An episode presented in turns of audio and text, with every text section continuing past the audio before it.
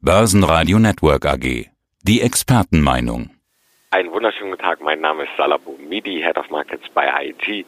Bei uns erhalten Sie täglich brandneue Informationen zu den Märkten, Trading-Ideen und auch interessante Strategien. Ist ein Ende der Tech-Rallye in Sicht? Der Dow Jones verlor heute Nacht 1,45 Prozent auf 27.534 Punkte. Der Nasdaq 100 büßte sogar 2 Prozent ein. Sind das Erschöpfungserscheinungen, also so kurz vor dem Gipfel?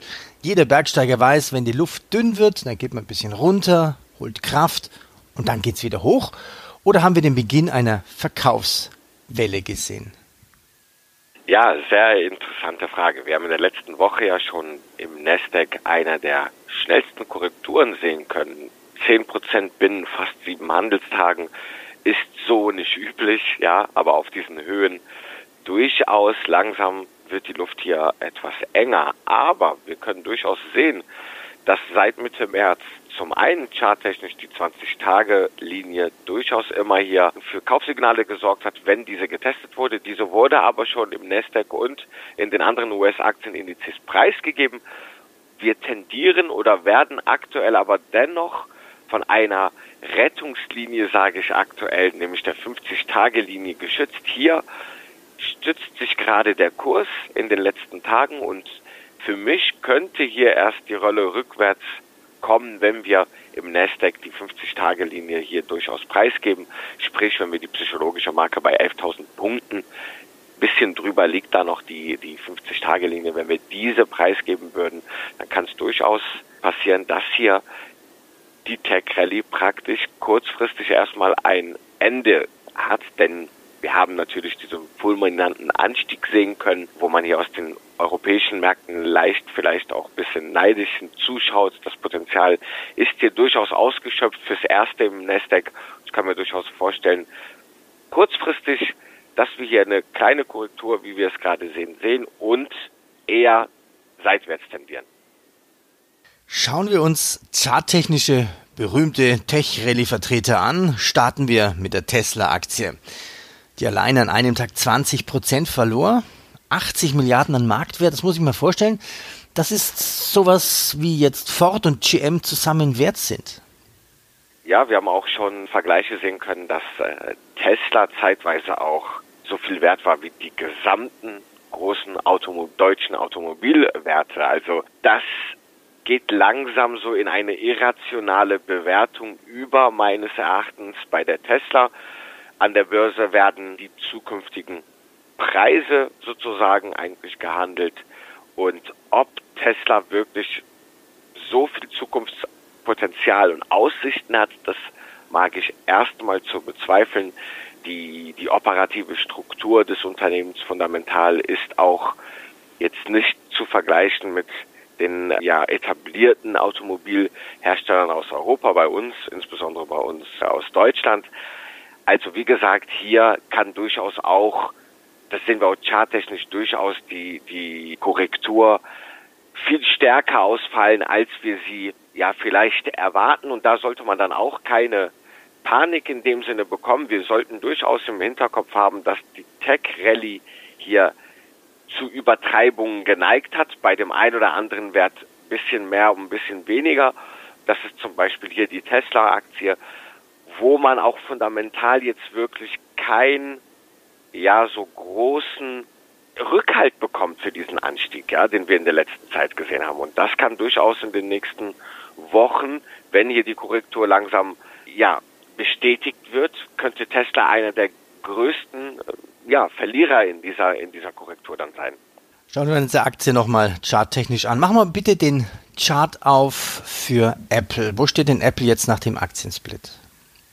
Ja, Apple liegt gerade vorbörslich noch hier bei IG bei 114 aktuell. Wir sehen, also 114 US-Dollar. Wir sehen natürlich, die letzten fünf Tage waren jetzt nicht so rosig. Wir können es letztendlich mal ganz kurz grob mal ausrechnen. Im Schnitt, ja, wie, wie du es schon erwähnt hattest, 16 bis 20 Prozent kann man hier sagen, haben hier die Fangaktien letztendlich preisgegeben. Und Wir sehen aber auch hier in der Apple-Aktie die 20-Tage-Linie, die hier auch paradehaft immer wieder seit Mitte März, seit der Erholung gestützt hat, wurde preisgegeben. Aber wir haben hier noch ein bisschen Luft zur 50-Tage-Linie, die ungefähr bei 110 liegt. Wenn wir da nochmal einen Test sehen, der nicht preisgegeben wird, der nicht verkauft wird, kann ich mir durchaus vorstellen, dass hier kurzfristig nochmal Kaufsignale kommen. Ähnlich wie auch jetzt äh, im Nasdaq oder in den anderen Aktienindizes. Also die Panik muss erstmal runtergeschraubt werden. Charttechnisch muss diese Korrektur bestätigt werden und das sehen wir gerade, wie gesagt, schön an den Glättungslinien. Unterstützungen. Wir liegen praktisch paradehaft auf diesen Glättungslinien. Am Freitag jetzt siehe an, siehe an und nächste Woche findet schon im DAX der dreifache Hexensabbat statt. Oft wird ja dieser Tag, dieser Options, wichtige Optionstag schon vorweggenommen, oft eine Woche vorher. Und wir sehen gerade auch im, in Europa oder im DAX erste Korrekturen, die in eine ja, wichtige Unterstützungszone zielen. Was spielt sich sonst noch an den Börsen ab? Da war doch noch was. Boris Johnson hat uns wieder an den Brexit erinnert. Er droht der EU mit einem ungeregelten Brexit bzw. einem Brechen von Verträgen. Wie sehr drückte das, das dem Pfund? Ja, das Brechen von Verträgen passt hier sehr gut. Der Aufwärtstrend von März droht nämlich aktuell auch zu brechen. Ja, wir haben im britischen Pfund zum US-Dollar, ähnlich auch im Euro, äh, im britischen Pfund zum Euro, Euro, britisches Pfund. Da sehen wir durchaus dass hier anders als an den Aktienindizes die kurzfristigen Glättungslinien 50, 20 Tage bereits gerissen sind und jetzt hier bei 100, äh, bei 1,28 17 ungefähr, da testen wir gerade die Aufwärtstrendlinie von Mitte März. Diese wurde im frühen Handel schon preisgegeben auf Tagesbasis. Eine ja nicht wieder Zurückgewinnung würde eigentlich das, was fundamental auch gerade äh, deutlich wird, diese Unsicherheit, die würde hier durchaus weiter fortgesetzt werden. Der Trendbruch könnte durchaus dazu führen, dass Pfund in Richtung 1,25 erstmal kurzfristig zu äh, schieben. Dafür muss aber noch die 200-Tage-Linie gebrochen werden. Die liegt hier ganz knapp unterhalb der Trendlinie bei 1,26,7. Also wenn wir diese hier nochmal preisgeben, dann kann ich mir durchaus vorstellen, dass hier der Weg auf Richtung 1,25 und längerfristig sogar die ein, der, das Tief von Mitte März bei 1,15 durchaus nochmal erreicht werden kann. Das aber etwas bisschen übergeordneter in, den, in Monatssicht gedacht, denn die Brexit, die Causa Brexit, die wird uns jetzt weiter verfolgen. Die ist auch wieder auf der Hauptbühne angelangt.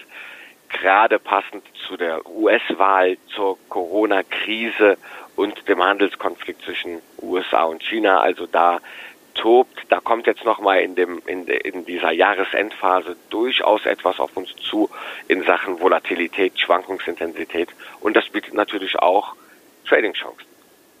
Dann wird auch mal Zeit, dass das Thema gelöst ist. Endlich mal angehen, bevor es wirklich am Zeitlimit steht.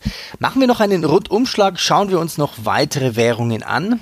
Goldpreis und Bitcoin. Starten wir mit dem Goldpreis. Gold im Hoch waren wir im August ja bei 2060 US-Dollar. Wie weit sind wir denn jetzt hier drunter und wo läge denn der inflationsbereinigte Goldpreis? Ja, der inflationsbereinigte Goldpreis liegt weit tiefer. Hier, wenn wir einfach nur den Verbraucherpreisindex der USA hier mitnehmen, auf dieser Basis die Inflation hier mit berechnen, dann können wir durchaus sagen, liegen wir bei rund 700 Dollar. Das liegt, wenn wir uns das wenn wir die Grafik mal vor Augen haben, liegen wir weiterhin unter den Hochs von 2011 und gar von 1980. Ja, zeigt letztendlich auch, dass der Goldpreis durchaus aus dieser Sicht hier weit noch großes Aufwärtspotenzial hat, übergeordnet gesehen, wenn wir dieses Szenario hier weiter spielen. Aber grundsätzlich jetzt mal wieder zurückkommen. Kurzfristig gesehen erwarte ich durchaus einen weiter fallenden Goldpreis der jetzt hier nach dem Erreichen der Rekordhöhen durchaus etwas nachlässt. Wir sehen es auch zum Beispiel an den COT-Reports der CFTC, dass durchaus jetzt hier ein erster Dreh- und Wendepunkt in den Netto-Long-Positionen zu beobachten ist. Immer noch auf einem hohen positiven Bereich, aber wir sehen hier ähnlich wie im Euro auch eine leichte Trendwende, die da bei den Spekulanten, bei den großen Hedgefonds und institutionellen Anlegern, die hier bei der CFTC registriert sind. das könnte durchaus zeigen, dass jetzt erstmal der Goldpreis ein bisschen abgegeben wird. Aber wir sind in einer sehr unsicheren Umwelt, ja, das kann heißen, dass der Goldpreis durchaus immer wieder anzieht. Also wir bleiben in diesem Aufwärtstrend. Nur ich meine kurzfristig, dass hier jetzt ein wenig Abwärtspotenzial durchaus möglich ist in Richtung 1800 US-Dollar. Bitcoin. Ja, war bei der 12.000er Marke im August, jetzt wieder knapp über 10.000. Wie ist der Trend? Geht es weiter abwärts? Kurzfristig tendenziell ja. Ja, wir sehen dass wenn wir, kämpfen hier wieder um die 10.000 Punkte Marke, diese kann auch durchaus noch mal reißen. Das wäre auch erstmal zwangsläufig nicht ein Zeichen für einen Abwärts äh, oder eine heftige Korrektur im Bitcoin. Der Trend ist durchaus noch intakt. Wir sollten dennoch aber die 10.000 Punkte Marke hier im Auge behalten.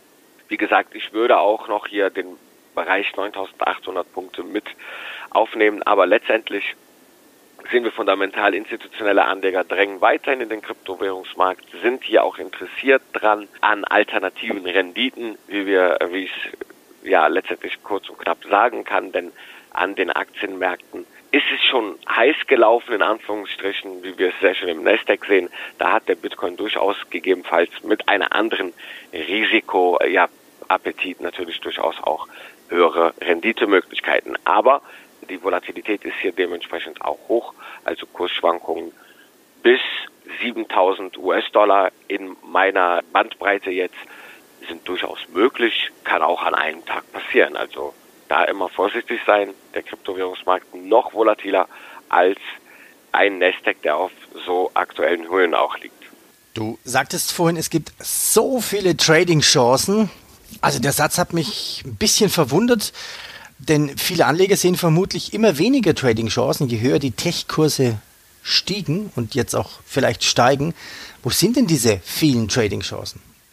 Ja, die vielen Trading-Chancen sind zum einen natürlich in den verschiedenen Assetklassen zu erkennen. Also wir sehen, der Währungsmarkt war ja lange, viele, letztes Jahr und vorletztes Jahr haben sich viele Hedgefonds, äh, Währungshedgefonds aus dem, ja, aus dem Markt verabschiedet, weil einfach die Volatilität so dünn war, dass nichts mehr ja möglich war in kurzfristigen Strategien nach ihrer Meinung. Und das dreht sich ja jetzt komplett. Zum Beispiel jetzt am Hand des Beispiels Währungen. Ja, da ist die Volatilität, wenn wir uns das Pfund mal anschauen oder andere Schwellenländerwährungen, da ist durchaus, spielt da schon durchaus die Musik und da gibt es auf jeden Fall durchaus Möglichkeiten. Wo findet man sie dann kurzfristig, wie könnte man diese dann anwenden? Ja, mit derivativen äh, Produkten. Das kann durch, beispielsweise mit Turbo-Zertifikaten von IG möglich sein, wo man seinen Verlust praktisch abgesichert hat durch die Knockout-Schwelle, ja, und durchaus hier dann in den Markt agieren kann, wie jetzt aktuell im Nasdaq, wenn man meint, wenn man auf, weiterhin auf der Kaufseite bleibt und ist, dann könnte man durchaus Knockout-Schwellen jetzt auswählen, die genau unterhalb der 50-Tage-Linie ausfindig, diese ausfindig zu machen unterhalb der 50-Tage-Linie, um dann hier die Rallye nochmal mitzunehmen. Auf der anderen Seite, wenn man meint, ne, die Tech-Rallye, ja, die, das Ende ist hier schon in Sicht, dann würde ich zumindest mit Putz beispielsweise auf den vormaligen Hochs hier dann auf einen weiteren Abwärtstrend dann spekulieren. Sada, ich danke dir. Danke dir, Peter. Börsenradio Network AG. Das Börsenradio für Privatanleger.